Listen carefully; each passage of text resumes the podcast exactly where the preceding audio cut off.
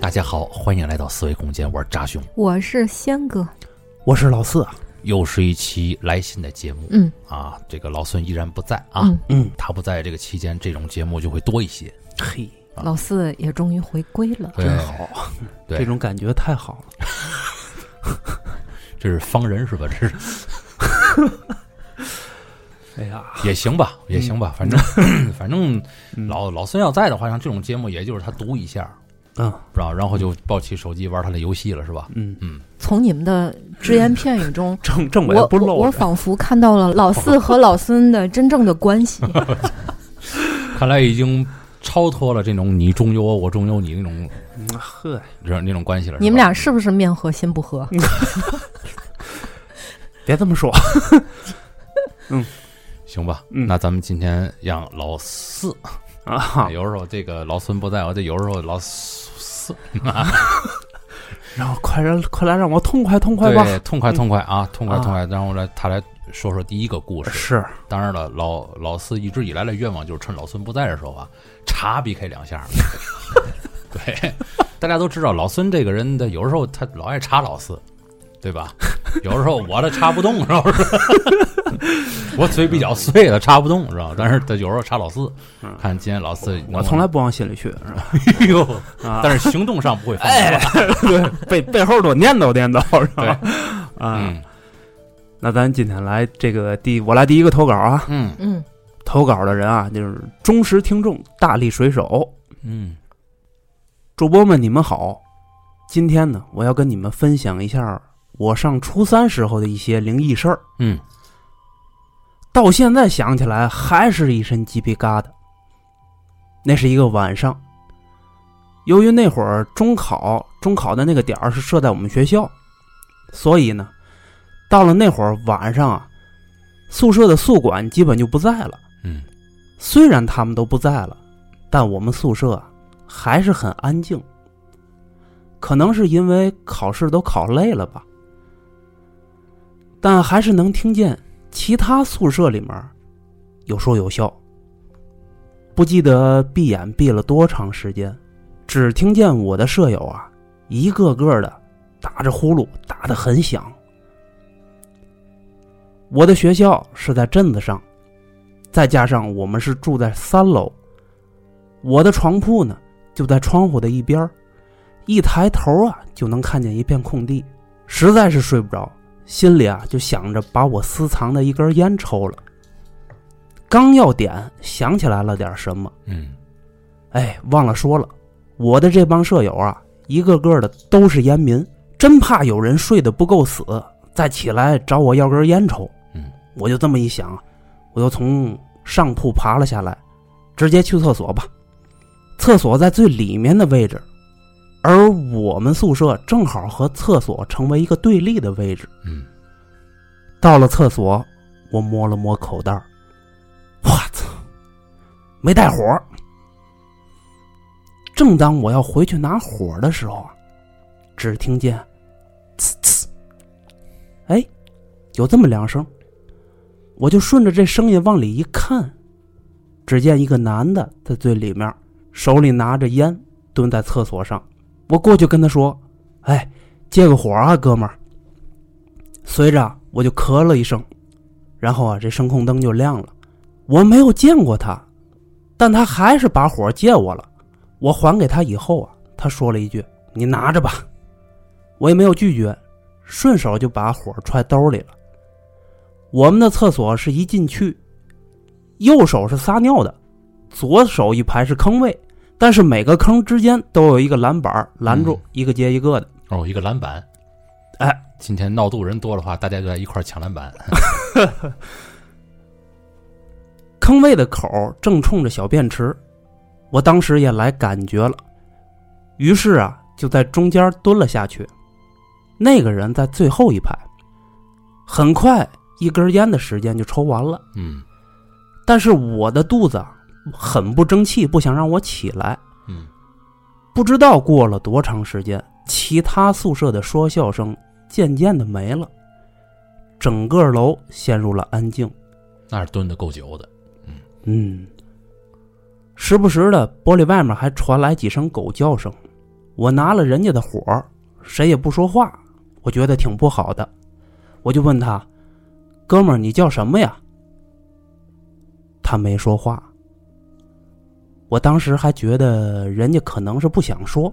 嗯，我后来又问：“以前怎么没见过你啊？是不是你之前的学籍没转走，回来考试了？”他还没搭理我。问的还挺细啊。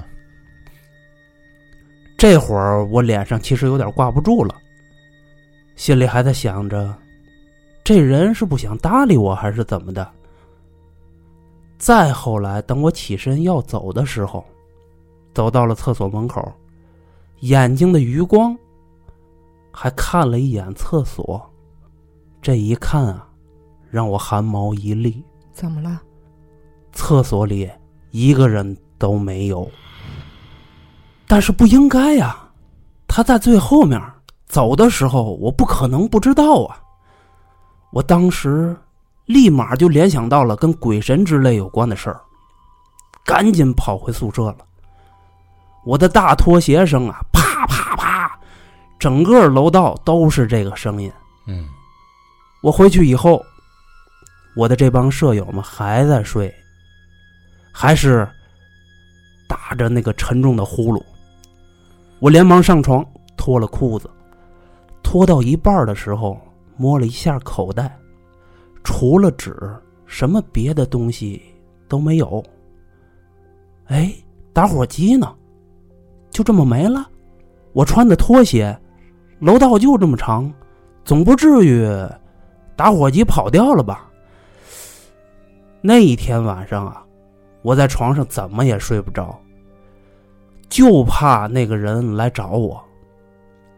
就这样，第二天我把这个事儿跟舍友们说了，可是舍友们还说我：“哎，你怎么自己偷摸出去抽烟啊？太不仗义了。”但是啊，他们的关注点都不在昨天我遇到的这个事儿上。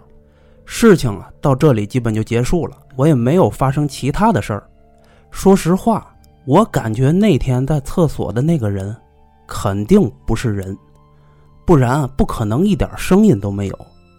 嗯，归期最后那打火机也没找着。对，就凭空消失了。哦，我还当时你一提这打火机，我还觉着最后可能从口袋里掏出来一个纸打火机呢。纸打火机，啊，物质转换了都。 嗯这就跟那 个原来很多故事里边儿啊，嗯嗯把人家把钱递过来了，转天白天一看是是零，纸钱。嗯哎，就有点那意思似的。对，但是这个口袋里打火机都没有了什么都没有。对，他借来这个打火机，他把自己的烟给点上了。嗯，他怎么点着的火呢？ 如果是幻觉的话，嗯，是不是？也许还真他是幻觉。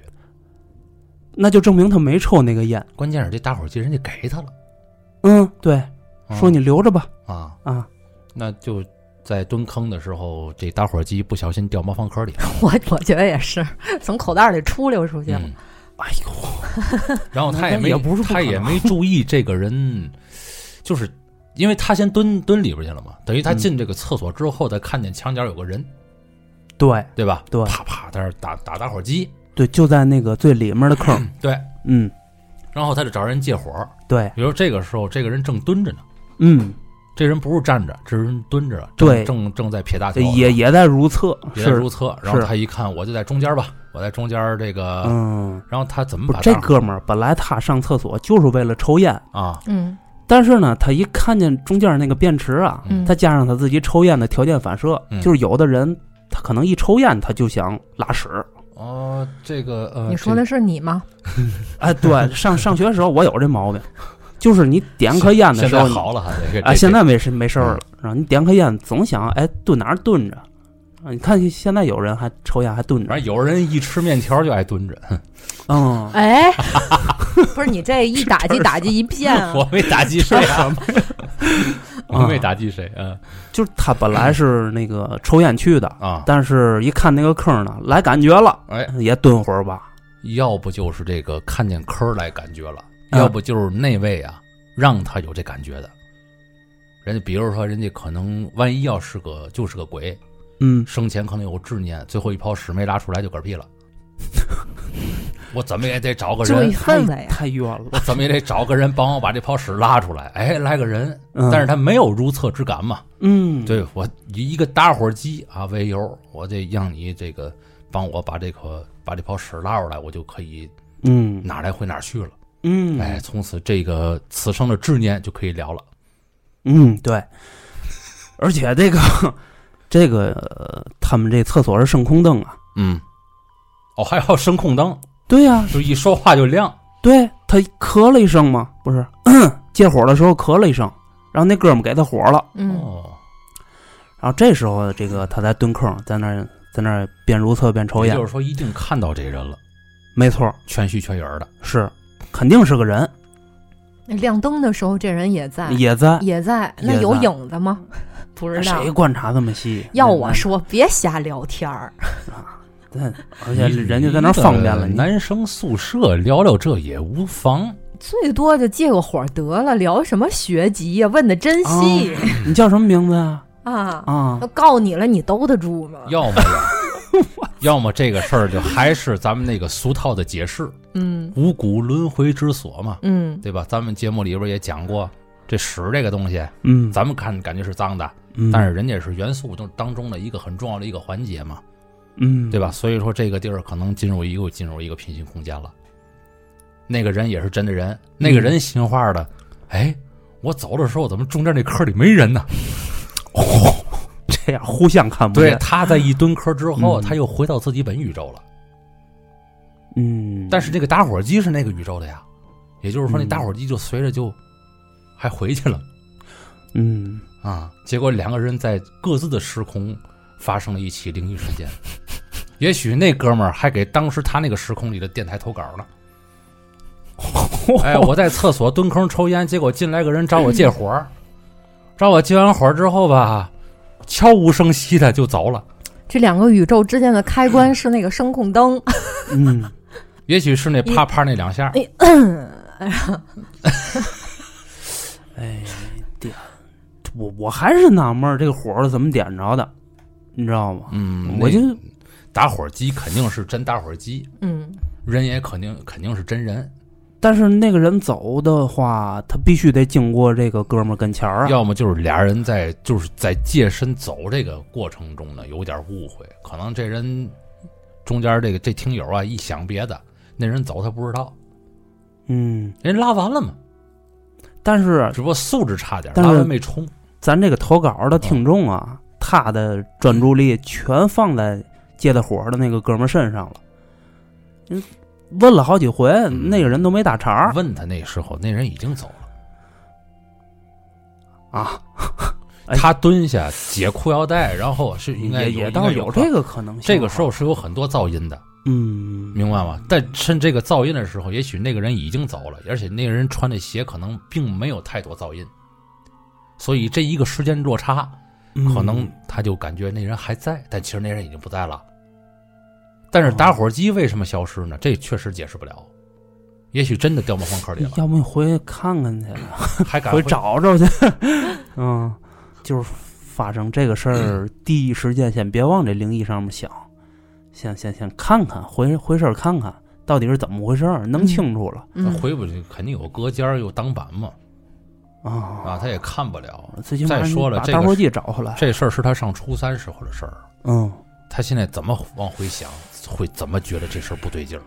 嗯，是啊，这这是人之常情对，啊。嗯但是在当时，你像上初三嘛，嗯也是刚过狗都嫌的那个年纪，嗯那个时候的孩子正处于青春期，嗯脑子里想法也多，初三就偷着抽烟了，够就早是啊的呀！，而且还是一个初三 被我发掘了 一个，哎，哎而且还是一个初三偷着抽烟的一个孩子，嗯，哎，这孩子，他们舍友全是烟民。所以这孩子遇见这种事儿之后，嗯第一个先往灵异上想，这是合情合理的。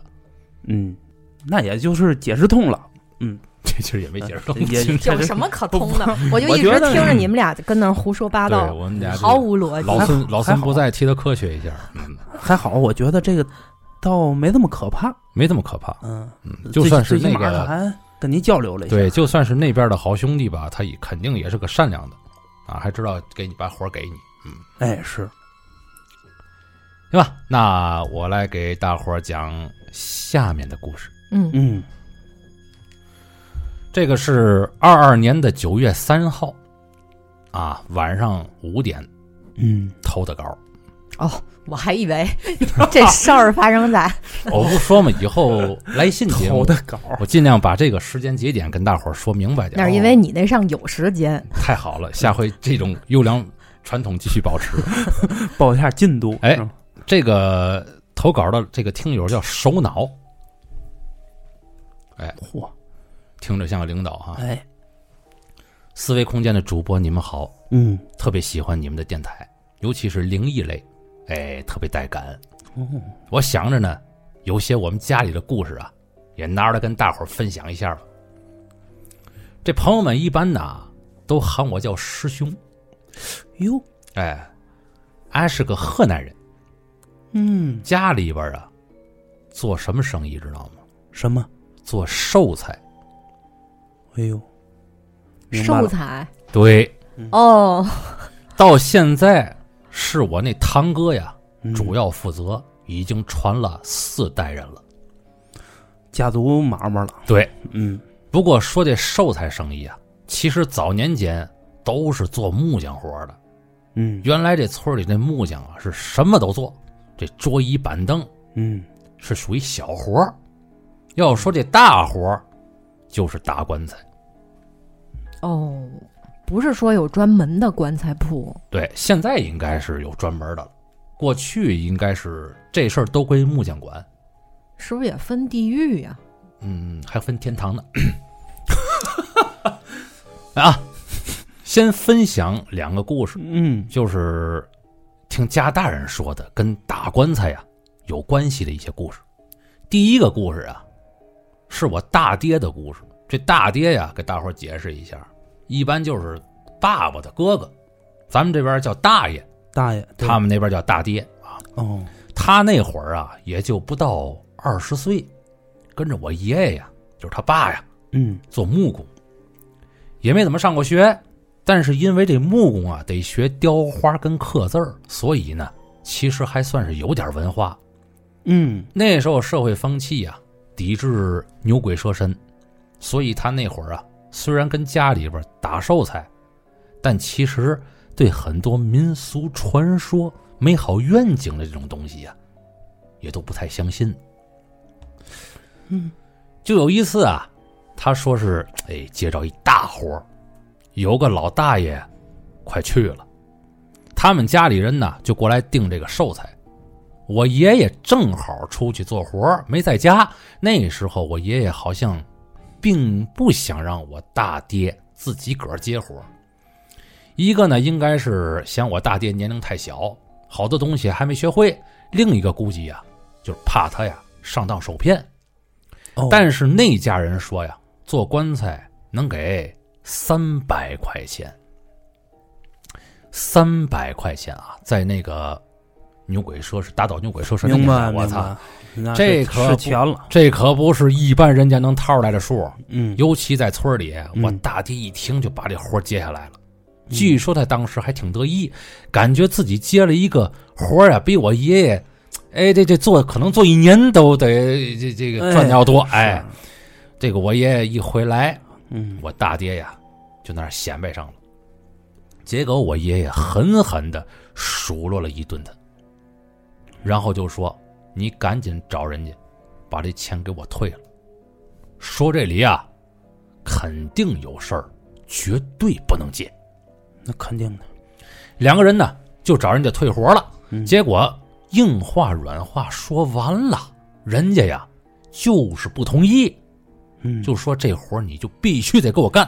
是不是当时那状态，那家人就像找着一个救命稻草一样。当时能花三百，嗯这家肯定也不是善茬儿，嗯知道吗？嗯欺负你一个做寿材的木匠，嗯，你干也得干，你不干也得干。我估计有点这意思。嗯哦，但是人家呢还提了一个要求，就是啊，你在这棺材上给我雕一套八仙图。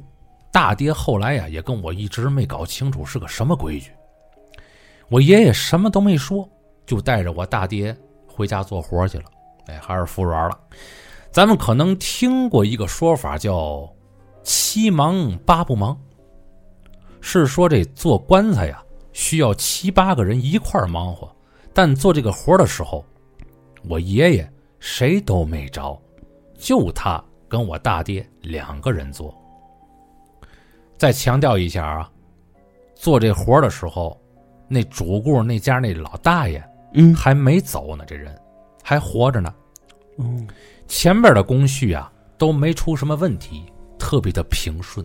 嗯就到了雕这八仙图的时候，我大爹就感觉不对劲儿了。前面可说了啊，他可没上过学，一直跟我爷爷做木工，这力气啊特别大。平时雕个东西往那一蹲，一两个钟头都不带休息的。嗯但就是雕这八仙图的时候，雕了十几分钟，就感觉这手啊发麻。他说就是那种麻的感觉，手里的刀都快握不住的那种感觉。哦，我知道，这属于没有没有美术功底，跟那儿 手不分溜儿了。 专业技术有待美术磨磨练。 美术功底嘛。 然后这棺这童子功不行，这主要是。 然后棺材的木头什么的都是他跟我爷爷准备的，可不可能是这样的雕刻手感啊？然后他就问我爷爷这是嗯那、怎么回事儿啊？结果看到我爷爷也是一脑门子冷汗呢，攥着刀，那手啊也在微微的颤抖。他想我休息一下吧，但我爷爷没让。爷俩就在这个手哆哆嗦嗦的情况下坚持着，雕完了所有的花儿。然后我大爹说，干完的时候啊，这雕刻刀是从他手上直接掉下去的，嚯，胳膊在这之后啊，好几天都抬不起来。紧接着就是走大期了，我爷爷让我大爹呀、你歇着吧啊，我自己上去。我大爹就坐在一旁揉着自己胳膊，突然就听我爷爷很生气的喊我大爹的全名儿。崴了，你给我滚过来！我大爹这会儿不知道什么情况，啊就过去看，结果发现，雕刻上的这八仙呐、每一个都用雕刀刻了眼仁儿了，哦，不能刻眼仁儿，应该是。 这棺椁上啊，雕刻是有一些说头的。我大爹说，按我们那儿的那个规矩啊，棺材上那八仙不能刻眼仁儿。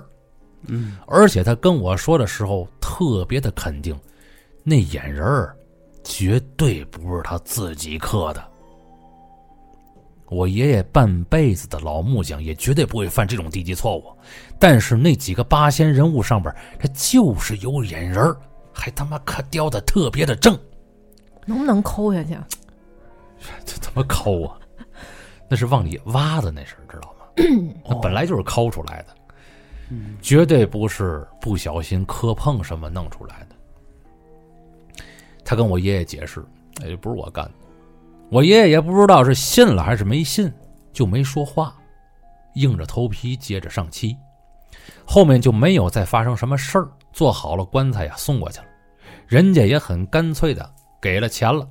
一直到我大爹后来偶然跟一个先生聊起来这个事儿，那个先生就说嗯：“没有你们家打的这口棺材呀、嗯苦主他们一家子嗯，都得鸡犬不宁啊。哦，什么说法？”没说，这故事结束了。哎呀，这眼仁儿谁上了？这是第一，第二，那个主顾他们家到底发生什么事儿？嗯，还有第三，就是在他雕八仙的时候，困难重重，仿佛冥冥之中有什么力量在阻止这个人。对，哎呦，要不就是人家那主顾家那老爷子不是个善茬儿，嗯，不想让他得好儿，嗯有很多股力量，很多种愿景在阻从挡着对从中作梗，嗯，阻挡这个事儿，嗯是吧？嗯如果不雕那眼人儿，可能是一个下场；如果雕了，又是另外一个。但是是谁雕的，就说不好了。咱中国这文化好像还挺注重，就是你包括画画什么的，嗯最后点眼睛，啊，你画个龙，最后点眼睛，嗯，画个人，最后点眼睛，嗯还挺注重这个说法。尤你其是说纸扎铺那个呃扎对扎小纸人不能画眼眼人儿？对，对对，一个是纸扎，二一个就是纹身嘛。这两大块可能这方面规矩可能讲的最多嗯是啊。你说我扎一海绵宝宝，我要不点眼，是不是有点说不过去？ 但是我扎我我要是给自己纹了一关公啊，纹了一条龙，你说把那眼就点上了，哎呦，哎呦，这就关公睁眼就要杀人了。反正你要真是关二爷下凡转世，你点那眼，我估计就没嘛问题了，嗯是吧？那你要不是，你说你拖得住拖不住，啊，嗯你要是张三爷下凡转世啊，就是身上背一二哥，我估计也 行。而且还必须得在棺材上雕八仙，嗯，雕八仙可能这是这是什么样一说法？就八嗯这仙呃应该是主家儿让他们雕的吧？就是八仙，嗯，你们必须得雕这个图我案。觉得主家肯定为了明白人，就告诉他们这个事情要怎么办。嗯，在棺材上雕八仙，我觉得是不是有就是护送之意啊？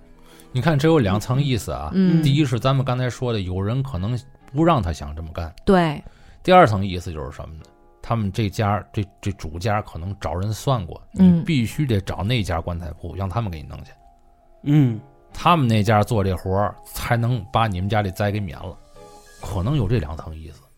哎，对，但是这眼人儿到底是想阻碍这个事儿，还是想成全这个事儿？是想让他们家好，还是想不让他们家好？这个有没有听友里边懂这个事儿的？嗯，可以在评论区里边给我们解释一下，到底是点了好还是不点好？反正这个故事里边最后是点完之后，人家那家就没有说出现什么鸡犬不宁的对情况，对吧？嗯也就是说，证明点了还是好的，嗯，对吧？是那啊是你说为了嗯你说会不会就是这个眼睛他自己出来了，也是冥冥之中他就应该是这样的一个事儿？就是比如说找了这家棺材铺去做这个棺材，做完的这八仙他自己那眼仁儿能出来，就是为了要这个眼仁儿，而可能换别的家就出不来了。而且我我现在还是怀疑一点，嗯，这眼睛肯定不是凭空出来的，一定是他大爹或者他爷爷做的，只不过在自己完全没有意识。对，因为那个时候可能在做这活儿的人不是他，也许哦人家爷爷自己雕的，但是那个时候已经完全是一个这个这个上身儿的一个状态，你明白吗？恍恍惚惚，恍恍惚惚，根本就不知道，嗯最后完事儿还完活儿了，哟，这妈我儿子怎么把这眼睛给吊上了？没准还赖他们 家甩人，甩锅，还还甩锅呢。我我觉得这场事件可能就是为了要那个眼仁儿，嗯哎要不然谁雕不一样啊呢？而且他这大爹在做这活儿的时候，手一直不听使唤，对一直处于麻的状态，嗯，这就更让人怀疑这个事儿。有人握着他大爹的手，对喽，嗯哇，有人在控制这事儿，嗯而且一不到二十岁的一大小伙子，嗯，甭管是哪样的一股力量啊，这个都挺邪门儿。要说对，这个东西凭空被挖笑、被被挖出来，不太可能，肯定是这两个人在毫无意识的时候做的，但是促成了最后这个事儿，这苦这苦主一家子算是哎得了好了。没给掌柜的棺材铺找来货就行哎了，，当然了，咱看看他第二个故事啊，嗯咱看看这里有没有答案啊。嗯，第二个故事也是我大爹的，不过呀，是他四十岁时候的事儿。那时候我爷爷呀已经去世了，家里这寿材生意啊都是我这大爹说了算，而且那回啊都已经九十年代了，哦，大爹这雕工啊是真不错，还能接到东南亚的手工定制棺材的生意，嚯嗯，已经跨洋了。哎呦，家里的情况也是越来越好。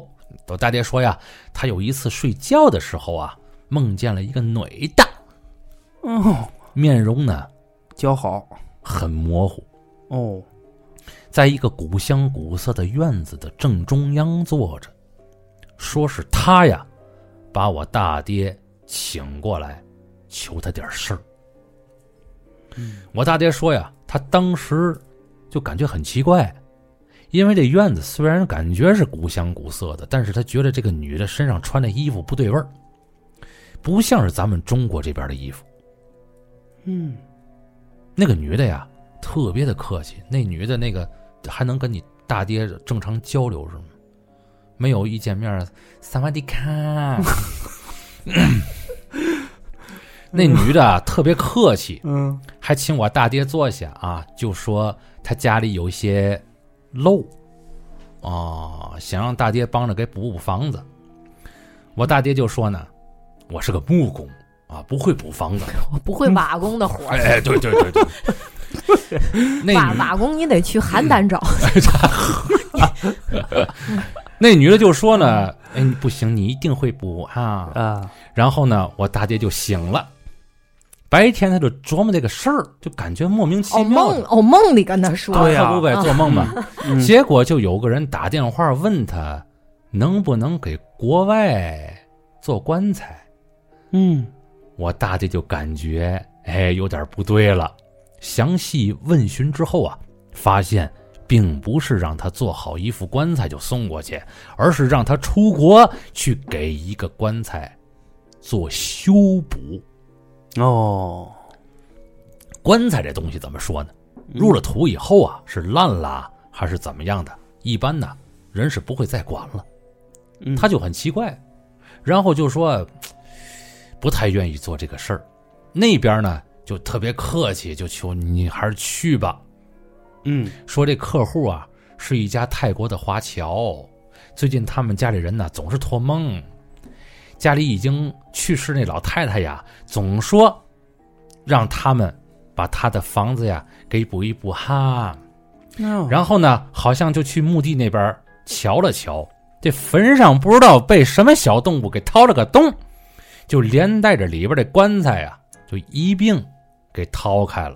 哦，后来我大爹一看，哎，就真的去去吧，去吧，去去吧。嗯，说的是实话，啊他到了之后，不是问题是为什么非要找到大爹？当地没有人给弄弄补这事儿是呢，啊？就不是啊这，手艺好呗，手艺好能传传那么远是吗？那肯定，好嘛，嗯。他说到了之后啊，看到很多泰国那边的服饰，一下就反应过来了，哎梦里边那个女的穿的呀，就是这种泰国的衣裳。民族服饰，嗯，嗯，也可能这女的是从他们老家出去的，知道华他侨嘛，哎，从他爷爷那代儿嗯就知道这家人干这事儿，嗯哎，打小就知道干这事儿一定他们家人干得最好，嗯就点名道姓，就回我们老家找这人，嗯，过来，多少钱你也你也你也给人掏了，哎，可能是这么个意思。 啊，最后还有一个这听友自己经历的小故事，哦，哎，他说不吓人，那那就不念了啊。来下一个哎我对 的啊，他说不吓人，但是绝对是真实的嗯啊。嗯，我有个朋友啊，是驴山派的道士，这个驴啊，哦一个门里边一个吕布的吕，是这么样的一个字儿，哦，哎。嗯二口吕，对，嗯一个大门的门啊，里边一个二口吕。嗯我们俩呀，经常聊天儿嗯，他也是乐于没事儿啊，就给身边的朋友啊看看八字儿、面相之类的，从来也不要钱。哎嗯呦，你这朋友可真好。 这个这这这真是这这玩意儿轻易啊，一个是轻易自己别算，嗯一个是自己会呢，轻易也别给别人算。嗯，我是这么觉得啊，挺挺嗯挺朋友应该挺年轻的，对，应该都年轻，可能嗯刚学了点儿什么东西，呃这个这个急于的向别人显摆，有这可能。嗯有一次，他给我一个女性的朋友看面相，你看哎这细节我就不提了哈。啊，看完就说你最近有心事儿。哎呦，那个女孩说：“对， 哼就是有心事儿。哼”她的一个从小玩到大的朋友啊，嗯最近去世了，而且挺惨，是意外，一尸两命，嗯，人家怀的孩子没的。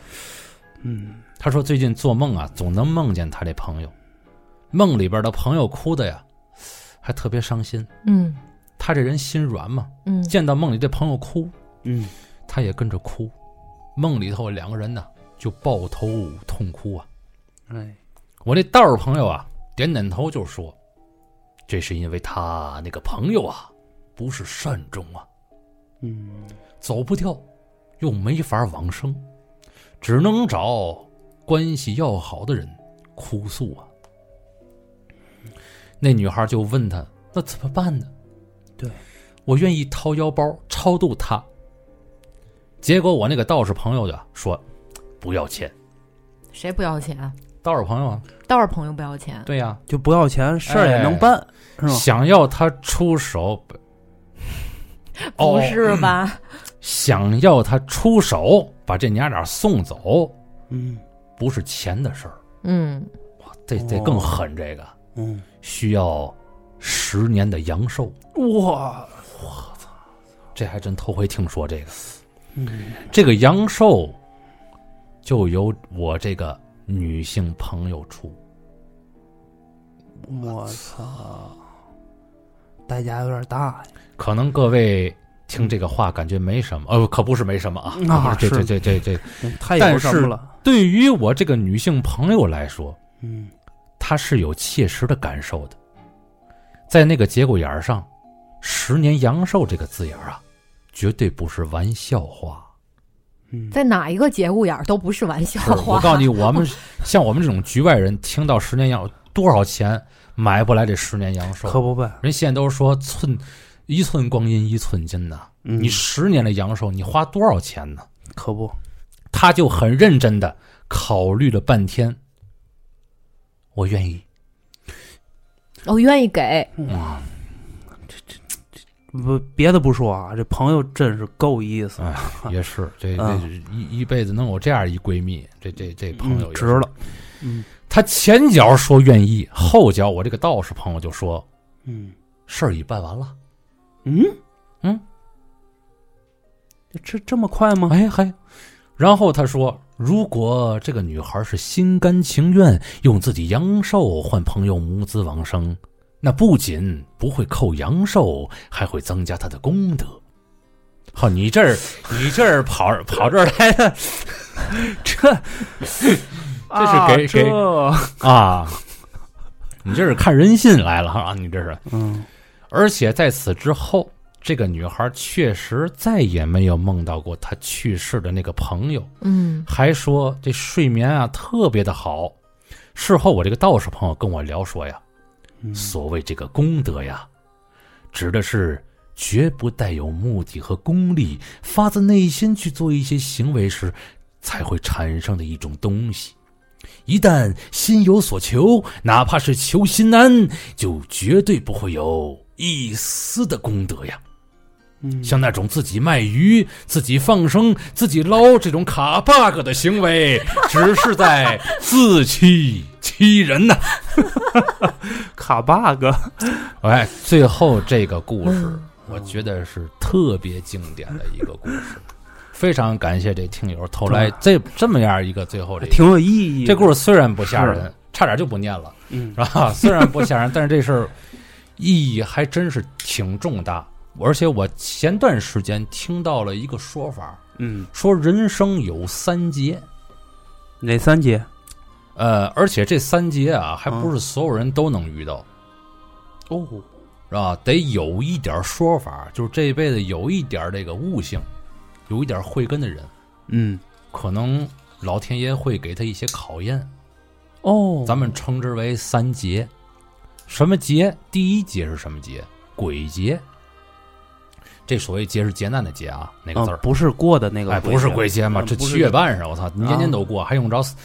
嗯 鬼劫是什么？嗯就是在你一段儿年龄的时候，你身边总会有灵异的事件发生。嗯，你甭管你是一个有神论无神论，它都会发生。那老 孙呢？我预感到这点，你要带着他。可能时候还没到、啊哎，，你们俩就这么方啊糖，明明是你踢的嘛。 对 呀、咱回到正题啊，哎，第一是鬼节，就是在你人生就是不知道怎么回事，我没干过什么我伤天害理的事儿，我也没害人性命，啊，是对？吧？怎么就有老多这个乱七八糟的事儿老找我？嗯家里总有这个乱七八糟的事儿，是渡鬼节。嗯，这鬼节也可能是真鬼，也可能是自己的潜意识。嗯，为的是什么？为的就是渡完这此劫之后啊，你对于世界上的另一个位面儿，对于这些个美好的愿景，不再产生惧怕。然后就是让你了解一下，说白了，嗯人的认知啊，有的时候是一个很奇怪的东西，而嗯且大家对于认知的理解呢，也不也不尽相同。有的人认为认知就是知识，啊有的人认认为这个世界是不仅仅是只是宇宙，嗯这一个层面，而且有人对于宇宙整个的这个宇宙大的宇宙这个宏观的这个了解呀，嗯也是各不相同。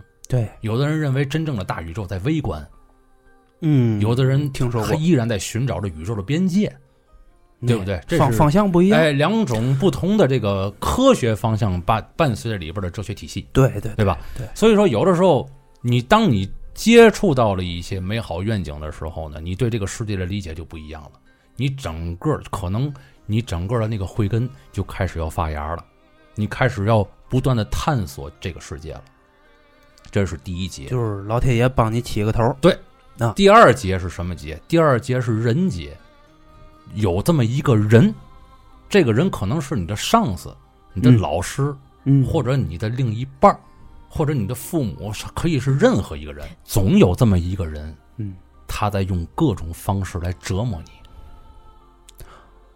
哦，让你的生活产生一些偏 差，让你无法进行正常的生生活生产。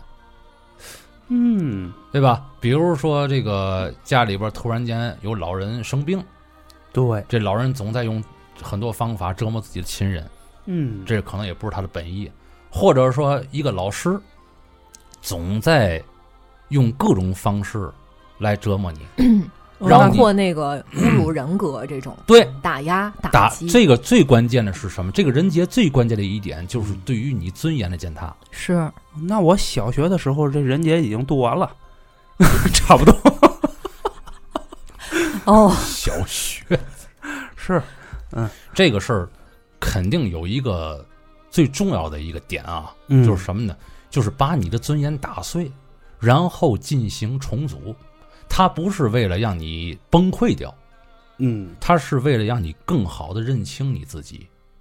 嗯，这个是咱们说人节里边比较积极向上的一个说法。有点那个，莫不如来个崩溃疗法，哎，就是说，哎比如说你的老板，你老板总会让你接一些你完成不了的一些任务，嗯他有什么目的你先别管。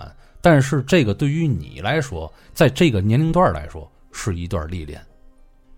嗯人生其实有很多的进步是来源于苦难的，这个大伙儿都明白。但是谁都不喜欢苦难，对对吧？这也是从咱本性出发的。对，所以有很多的人并不能够真正认清自己，因为少了这样的一段磨练，这叫人劫。人劫度过之后，你就再也不会惧怕人世间的任何事儿了。所有的那种压力，对于你来说都是小 case。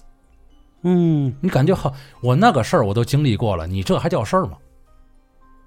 所以会用一种很平和的心态去面对后边的挑战，所以这样的人往往能干成一些别人认为是有鬼神相助之类的那种大事儿。哎嗯，咱们想想咱们国内现在那几个企业家嗯啊，任正非呀、想想他们真的是一帆风顺过来的吗？并不是，对，对吧？嗯所以呢，后边就会委以重任，那么就是第三个劫难了，天劫。有的时候大家感觉啊，天劫这个这个事儿一听，哎呦我操，这得这是不是得来到雷劈我呀？ 我不是那是雷姐，那对，不是天姐，其实有有时候也是雷劫，其实也是从从从天上掉下来的嘛，嗯，是不是天上得来一颗陨石砸死我呀？哎听上去反正不那么好不度，怎么，但是嗯往往这个天劫嗯在表现上边儿其实是最温和的。哦，但是这种温和隐藏的杀机却是隐遁于无形的。比如说，突然间有一天，有一个人需要你的帮助，嗯，你能借我二十块钱吗？你看，很小的帮助，助我 真 真的是这种很小的帮助。啊，每个人的表现其实是不一样的。嗯，有的人第一反应，他是不是要骗我？二二十也不骗就骗不了至吧，于的，真未必。嗯我说的那个很清楚，是第一反应。也许你说：“哎呦，他是不是要骗我呀？”算了，二十块钱也不多，就给他吧。嗯，你有这种想法的时候，证明修行的其实并不够。你能明白我想说那意思吗？明白？你能明白我说想？，嗯二十块钱你都这样，嗯嗯你都得想这么多乱七八糟。啊嗯，人在接触到一定事儿的时候，你的第一反应决定了你修行的成果。哦，这个事儿特别重要。有时候看的就特别平淡无奇，其实这是一种老天爷给你的考验，看看你鬼和人这两劫渡完之后，这心境有什么样一种变化。比如说，马路上有个老太太倒了，谁都不服，你会怎么办？嗯你要是想，如果万一他要骗我呢？那一般人都会觉得有可能会被讹，有这个风险，这就是当今世风日下是给大伙儿进行的一种思想烙印。按理说，我们从小的教育，遇到马路上遇到这种情况，我们是毫无任何的反应，直接就去扶的，嗯，对不对？对嗯那我不管他，万一他万里有个一，他要是真的嗯怎么办？我就得去扶。嗯但是他万一要是真的怎么办？这个第一的反应就是你之前修行的结果，你可以抛去一切的杂念，只为了你心之所向的那件事儿，就是要帮助这个老人。嗯，这是特别关键的一件事儿。就像这个听友最后这故事里边儿嗯所说的这个事儿一样，嗯对吧？嗯你朋友现在有难了，嗯我要借你十年阳寿，嗯他有这个事儿挺大，给他半天的时间考虑，但是他接受了，对，他知道这个朋友已经死了，不可能再从他身上得到任何的好去补这十年阳寿，对不对？对，但他愿意把这十年阳寿捐出去。嗯从这一点上面，什么什么叫大功德，你知道吗？不求任何的回报，我也不想任何的后果，我心之所向，这忙我必须得帮。嗯帮完之后，他怎么对我，那是后话。嗯这个东西叫天劫，这是最难度的一个劫，因为人的第一反应他说不了谎。其实我觉得啊 说这么多啊，人的根基不一样。咱说人在世修， 修的是修为，可是来的时候本身根基就不一样。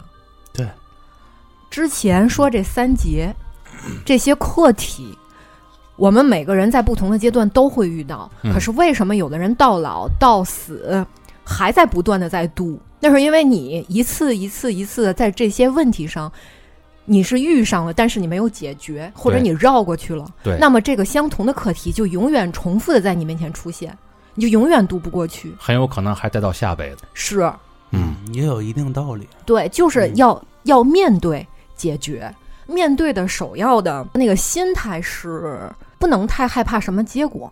嗯我如果面对一个事情，我把这个所有的可能性都危害都想得特别清楚，嗯，那我就就绕过去了。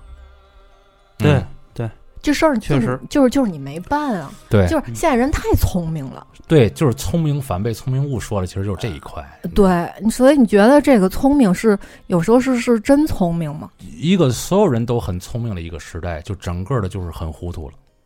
嗯，所以大伙儿遇见这种事儿都先躲，但是其实大家都知道这事儿是不对的，但是大家都知道，如果我不躲，他讹上我怎么办？嗯就说呃这个呃扶老太太这个事儿，嗯嗯你不是一对有的人来说，可能不是是小利的事儿了，嗯就是家庭条件不好，但是是个善良的人，我帮了他。如果真的有这个风险被讹了，那我可能家啊就散了，就就差这点钱，有的生活真的，那我我我可我可不可以就是叫周围的人一块儿来来扶一下老对，要太不太有什么那个呃，有呃，对，有这么一个事儿啊，就是我爸爸遛狗的时候，嗯嗯他看见一个呃老太太，嗯也是就是可能腿不得劲儿，嗯就弯一下就坐地上了，然后我爸就想扶，但是呢心里也有这个顾虑，第一反应是这个，对，然后呢就边上正好过了一个那个呃外卖小哥，嗯就是骑着电动车过来。嗯我爸跟人说：“哎，哥们儿，那个你你先稍等一下。”那小哥也看了那老太太一眼，就没敢下来。嗯嗯我爸就跟人说：“哥们儿，你你有手机吗？你有手机的话，你帮我拍一下，你你你你录一下这个这个整个过程，然后你你给我录着呢，我就去扶这老太太去，我嗯把这把她搀起来。嗯然后后来那个人家哦行，行小哥也明白嘛意思，然后嗯拿手机这么拍，拍拍了这全过程，把老太太扶起来，老太太支上拐棍儿，颤颤巍巍又走了，是这么一个事儿。嗯嗯，就是多少都会有顾虑的，嗯，不可能你不想这个，嗯，但是他总有解决办法，对，有办法，是不是？对对是，对，嗯其实我觉得这个意义不只是你完成的这个课题的本身，嗯就你在度这场劫难的时候，你可以看清楚身边嗯很多东西的本质。嗯，对，有的时候嗯总听到一句话，就是时间可以冲淡一切，但是其实时间它本身没有这个概念，嗯它并不能冲淡一切，嗯但是它没有解决。嗯真正的解决就是一瞬间自己的那种升华，自己那种悟性，那种对，慧根一开始是发芽，嗯一开始它激活它，然后它嗯慢慢变得发芽，然后最后破土而出，变成一棵苍天大树的那种状态，对对，对对吧？对嗯你比如说，我再举一个例子，比如说戒烟，哎，我我我说这话的时候手里还掐着一颗呢，我知道这事儿很难，但是我知我嗯认识了至少有三个戒烟成功的人，嗯他们跟我说了一个相同的事儿，什我么问事儿他们怎么戒的烟，嗯他们跟我说，昨天我还抽一包，我今天就一颗都不抽了。然后这一戒就是到现在已经二十多年了。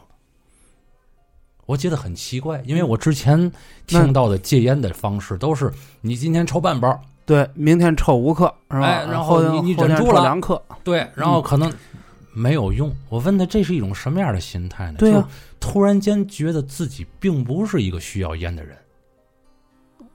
嗯这个思想就带着整个的身体往前走了一步，哦是这么样的一种情况。没有一个人是真说是自己呀、啊减量、减量、减量戒掉的，没有没有，真的既然成功的基本上都是嗯戛然而止。就是戛然而止。你要从这一颗烟，你能反映出来很多的事儿，其他的事儿道理是一样的。就是我是一个不应该想那些乱七八糟的人，我应该尊重自己的本心去做这个事儿，哪怕是扶老太太过马路，嗯这么样的一个事儿，就是你做这事儿的时候，你毫无任何的杂念，做就做了。嗯，就是特别坦然， 就是他可能是个骗子的话，这个结果你能不能承受？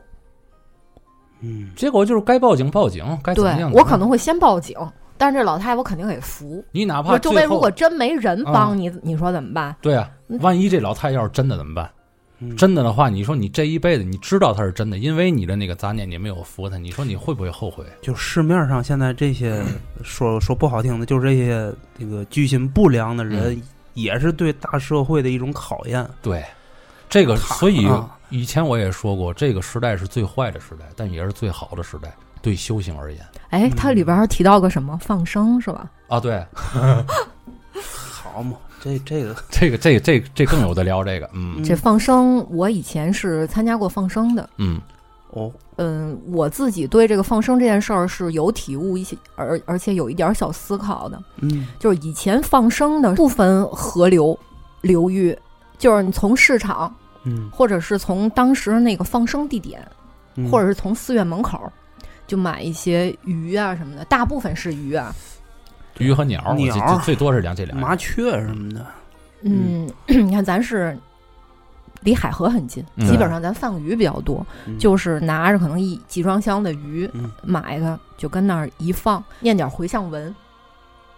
哦，还得得念叨。念叨，嗯，对，嗯念点回向文，就是把功德呀，就说要要放完生之后就回向给众生，然后回向给你嗯，自己。嗯，就是你在放生的过程中，你会看到周围有很多钓鱼的。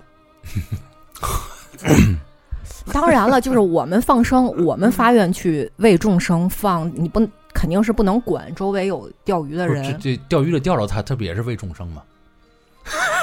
为为钓鱼这帮众生，嗯你看，你放的是嘛鱼？就什么鱼都有，基本上都是拐子，就是鲤鱼、啊，，嗯鲤鱼、鲫鱼，就斗这鱼种。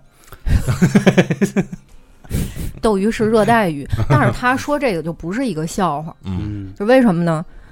因为很多人放生，他不管这个生物的特性和生长环境，嗯，嗯，就直接就放了。哦，就是没有深入的了解过它这很多东东西，它是就是就是一个形很形式化的东西。嗯，还有就是说放生，我需要让很多人都知道吗？这个事儿，嗯就我今儿放生了，我拍一视频，嗯， 然后我我我摇的满世界都就就喊说你看看我放生了啊，呵，这个、嗯这个做善事儿得、嗯得得得善果，还在宣传，嗯，对，就是我是觉得什么呢？就放生啊，首先看发心，还是这个还根本，对，就是嗯我我我甚至可能不会说。把这个什么什么这个功德回向给自己，你什么时候抱着是这个想法了，你可能才能得到大功德。嗯还有现在就是放生，它宣扬的什么呢？就是你如果不怎么怎么样，你就怎么怎么样。哎，你听没听过这种道不道德道跟德那绑架？个嗯带有一些威胁性，不转发死全家一个道理，这啊这太腻歪人你了。看我以前参加放生的时候嗯啊，我我我也不是质疑这个团体，我就是说这种形式化的东西，嗯，我现在会会会会思考。我说，如果自己放行吗？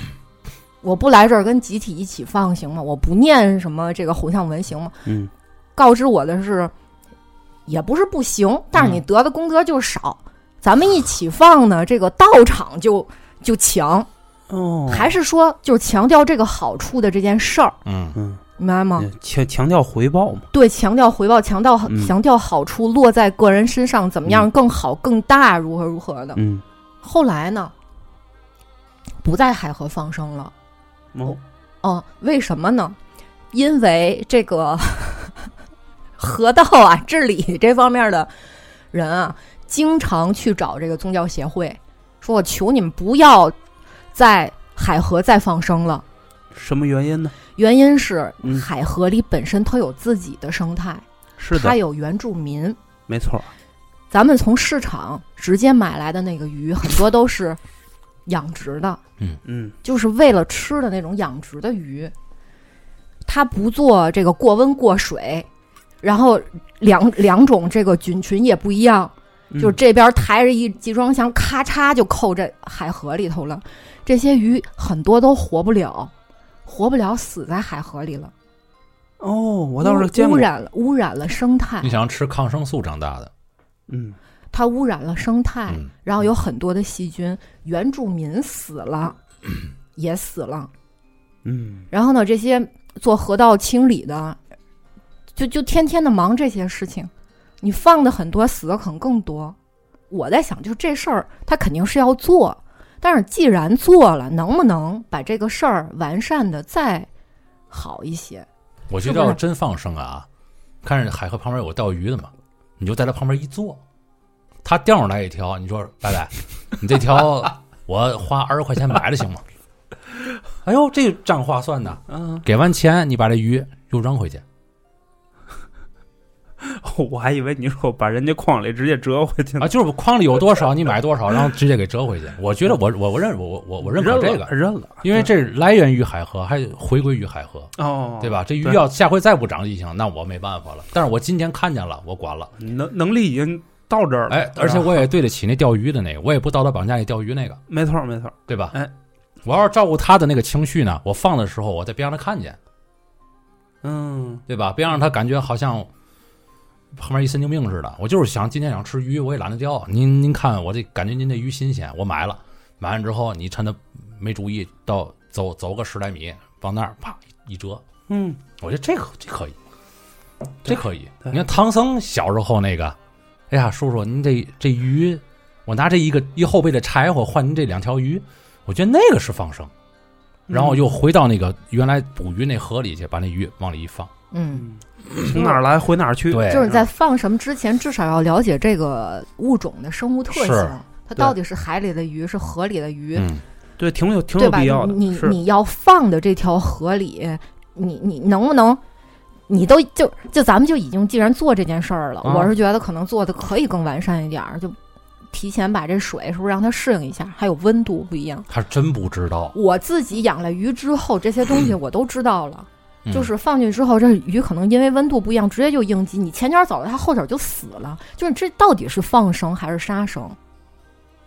嗯以至于大家最后对这个宗教啊，都有一点儿抵触，对嗯，这个对于整个这大环境又是一个不好，对于这个整个人家信仰的大环境又不好了。对，对所以到底是哪个环节出了问题？是我我是我们该思考的东西。没错没错。对，而且我觉得放生它绝对不是一个就是形式主义的东西怎么的存在，嗯你不要拿它去绑架别人，对，嗯，然后想放的时候就自己去放，也嗯不限于物种。嗯，恶鬼是海河里面的原住民，当然不当然是啊不啊了，是 了，行吧？你看见有放鳄龟的是 吧？没有，有人钓上来恶鬼 对，还老大的啊，我也看见过，那恶鬼老大个儿的，嗯，提着拴个尾巴在那儿卖，从河里面钓上来。那是不是假装钓上来的，就在那不是啊现场卖的呀？不是，它是大网子下去以后一块儿抄上来，就是那种地笼是吧？下的地啊对笼，对对对，对反正我以前听说过海河里放过食人鱼，这玩意儿你说那大爷们多危险！见 见这个最好是他没适应环境，那食人鱼都死了，要不然完了， 狮子林桥底下都是白骨的，那 早就没人跳了那样可不啊那样了。对，嗯，嗯，这个投稿我觉得啊意义很重 大，这里边勾还真是勾起来咱好多这个这个这个嘴碎的可能，嗯哎，嗯，咱们听看看那个仙女给大家讲最后一个故事，哎，最后一个故事，这个投稿人 咱们的粉丝叫杰尼龟，哦，还还挺耐人啊，有点耳熟，跟那个大黄耗子是一个系列 的。宠物小精灵嘛，嗯，他说，在他大概十岁左右啊，暑假那个嗯时候是七月初，嗯他跟着他爸爸就回到乡下他爷爷奶奶家，嗯居住，就过暑假去了。他爷爷奶奶住的那个村子比较偏，嗯虽然比较偏呢，家庭条件都还挺好的，是挺富饶的小村子。嗯嗯村民生活呢都是靠养殖和种田，基本上每家每户都有一个自建小院儿，院子里儿院子里呢还养一些这个家禽啊，鸡呀、鸭呀、嗯，生活的有滋有味的。这到了乡下以后呢，他就跟这个自然而然的跟邻村的啊同村的这小伙伴儿就一块儿玩儿起来了，嗯都是小孩儿啊。当时呢，这个玩儿的游戏就是那几样儿，嗯玻璃球啊什么的，拍麻号啊什么的。嗯有时候人多呢，他们就玩儿捉迷藏，哎，嗯两个人闭上眼睛，其他人哎，他们他们两个人闭上眼睛当庄，嗯，哎，村子比较大，玩的人也比较可能多哎 可能比较多，两个人这个前后藏一的家地，儿藏地儿也多，哎院子也多嘛。其实这样好，这样好，这样刺激， 嗯，哎，小朋友这玩着玩着就分开跑了。嗯哎，等到游戏结束，有的跑得远的还躲着呢，都不知道游戏结束了。要是跑得偏了呢，回来的时候那个太阳都落山了，嗯家里人就着急，哎，你还不回来，都吃饭了，就嗯就这种，每天就是这么度日，很快乐。嗯，村子里有个人，他们那时候都管这人叫孙老头儿。你是不是故意的？ 我就怀疑。你就说吧，老孙怎么的了这个老孙呐，啊？啊，不是啊，这孙老头儿是个老单身汉，哦，家里一贫如洗啊，不是不是咱老孙，哎呀吃了上顿没下顿，嗯这人时常还需要村里接济，嗯嗯整个人给人看起来就是没精气神儿，嗯精神萎靡，嗯，体态呢特瘦，那肯定不是老孙，哎那肯定不是老孙 不了，是了， 老孙那操人间小太阳呢？你看 又高又瘦又丑，嗯哎，年纪其实也不算个老人，可能就是感觉长期的营养不良，嗯就是显得这人有点老。嗯，哎，所以呢，嗯小孩们都管他叫孙老头儿。哦，哦，哎，孙老头儿有一个爱好，他特别喜欢逗小孩儿，天天跟着一般就是跟一帮小孩儿啊嗯起哄玩儿。心态还不错啊。那天呢，这帮孩子玩耍的时候哈、嗯，就变天儿了，天转阴，冒着小雨儿，他们就玩不成了呀，没法捉迷藏嗯了，，嗯，找了个地方避雨。恰巧呢，这孙老头儿正好就在避雨那地方，哎，哦，歇脚呢，哎，坐那儿歇着呢，其实也是避雨啊。嗯，这个他们就跟孙老头儿就聚在一块儿了，那怎么办呢？外边下着雨，孙老头儿就开始给他们讲了一个故事。嗯哟，孙老头有故事。嗯哎，，当年啊，我做一电台啊，给他们讲了个播客的故 事，嗯剥皮克，说他们村子啊，说咱们村子嗯，很早以前有一个黄猴子，嗯，什么黄猴子？其实就是黄鼠狼。有一只这个黄鼠狼成了仙儿了，嗯，哎嗯，还养了一堆小崽子。嗯，在这窝小黄鼠狼没有吃的的时候呢，这黄猴子呀，就临半夜起来出洞啊，跑到这村子里面偷一些鸡呀、什么的回去。嗯，隔天，这村民就会发现自己家里少了几只鸡，就这样，样。但是啊，说这黄猴子最爱吃的并不是鸡，嗯，是什么呢？是小娃娃。我婴儿，嗯，婴幼儿，对，说一到夜里啊，那黄猴子的眼睛啊，就会像两个电灯泡一样亮，嗯，大家能看得格外清楚，哪儿一有那个两个灯泡就知道是他。嗯，假如呢天黑之后在村子里看到哪有小孩在玩儿，这黄猴子就不抓鸡了，嗯，就过去啊，溜着边儿过去，咬住那娃娃的脖子，这一路拖回自己窝里给吃了。这黄猴子多大呀？就说啊你肯们，定挺大的，而且小孩儿嘛，小孩儿能有多大呀？哎，就说你们这几个小孩儿呀，别整天的在村子里瞎玩儿，哎，玩儿的天天玩儿的这么疯，还有几个天天跑那么远，天黑了才想着回家。要是遇上这黄猴子，嗯，嗯，我告诉你们，嗯， 你们可就回不去。所以天黑了以后啊，就抓抓紧回家睡觉。嗯，咱这作者啊，这杰尼龟，怎么感觉这么不搭呢？这杰尼龟从小受家庭的熏陶，天地贵说：“我认识黄耗子。黄 殿浩，杰尼龟从小就是一个唯物主义小战士，”哦，嗯，这到底是不是 杰尼龟是小战士嘛？啊？对啊对妹妹对啊对，又不是说孙老头儿，就杰尼龟从小就不信这啊个，当时一听就当个故事听，嗯就是切，就是吓唬我们呢，嗯，他就不信。哎，嗯，这时间呢，一直到了八月初，杰尼龟已经在乡下待了一个来月了。嗯，他爸爸呢，估摸着这几天可能就要给他给接回去了。最后几天他闹肚子，就没再跟这小伙伴一块玩捉迷藏了。嗯，他们乡下一般都是茅厕，这茅厕就建在自己院子里。他晚上闹肚子，觉得挺折磨人的。嗯，这事儿呢，就是闹肚子的时候发生的。这天夜里啊，他又闹肚子哈，他推开的茅厕的门以后，嗯，就顺着月光啊，下意识的往这个墙根儿一瞅，哎，看着这个墙头上趴着一个东西。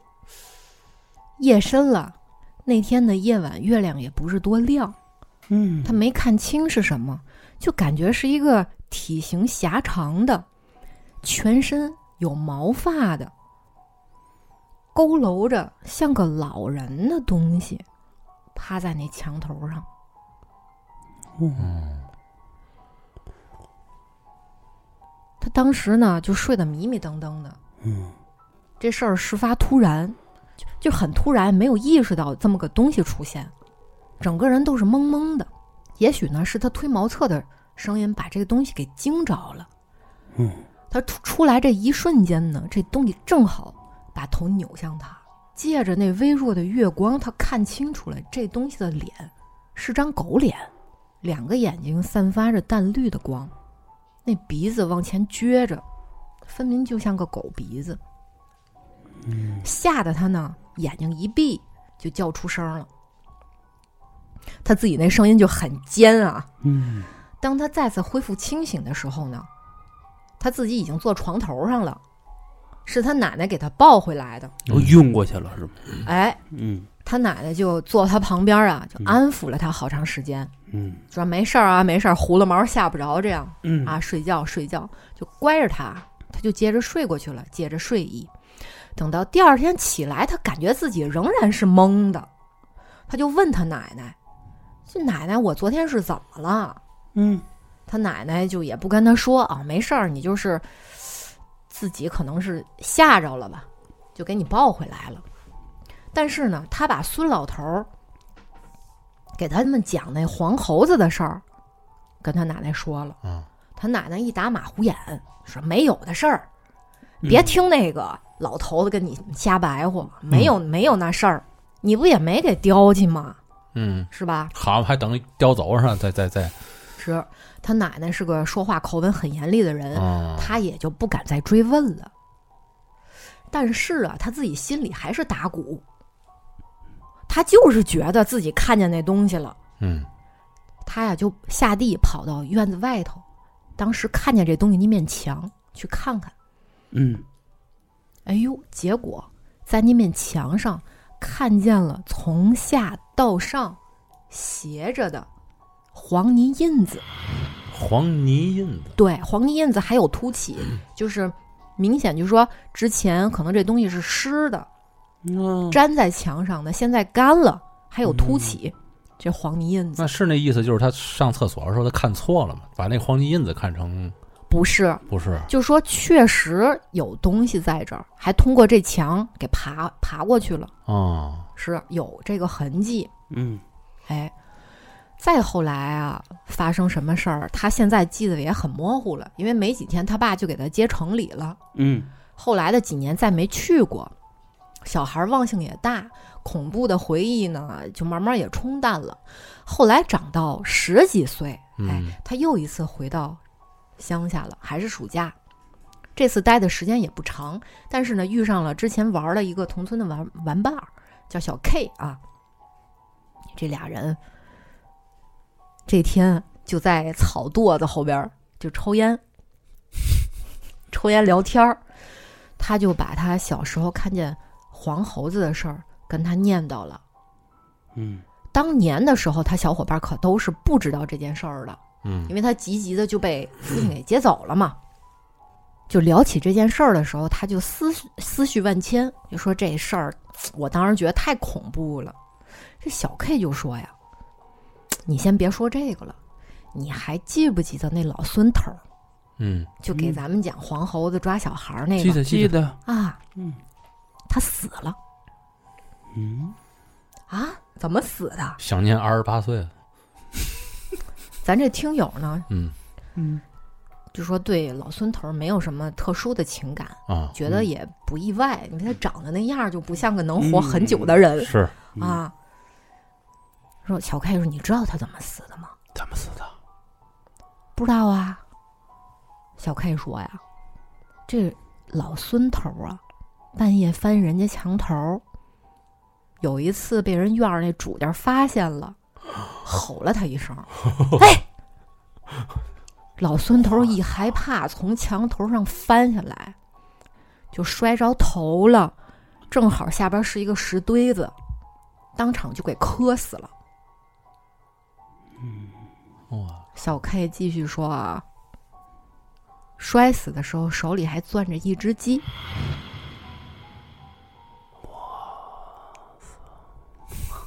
咦哎呀，挺有味道，都是从厕所翻墙头过去的吧？谁知道每次翻的时候，这这这是什么呢？ 哎呦，那这个老孙头儿和这个听听友小时候在茅厕看到的那个东西，其实有偏差。这有意思的点啊，就是在这个偏差呢。对，哦这很开放的结局哈、嗯，是，嗯，这能这能拍个小短片儿的这个感觉吗？就是 首先来说，到底有没有村里有没有这个黄猴子的的事儿？ 如果都没有，老孙头儿怎么知道呢？老孙头儿怎么知道这么详细呢？嗯，对，是啊，老孙头儿为嘛长得那么老气呢？我我我我我现在在想，他们村里就是以前丢没丢过婴儿？呃，这是一点，二一点嗯就是，这老孙头儿是不是一个套着人皮的？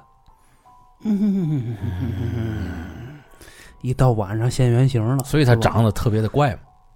对，对，也是佝偻着身体，对但是但是他最后不是被咱杰尼龟看见的时候是是一个狗脸吗？嗯， 是，就说杰尼龟看见的跟老孙头儿，对，就那东西到底是不是老孙头儿办的，或者说老是孙头儿是想老孙头儿是不是那东西办的？老孙头儿想借这个传说呀，嗯，就干点偷鸡摸狗的事儿。对，但是呢，作为孩子呀，他听完这故事之后啊，他当真，他有的时候看见一些个什么东西啊，他就容易往上套，对，他心里老是想着这些事儿。没错儿，所以说呢，那天晚上他看到的真的应该是老孙头儿。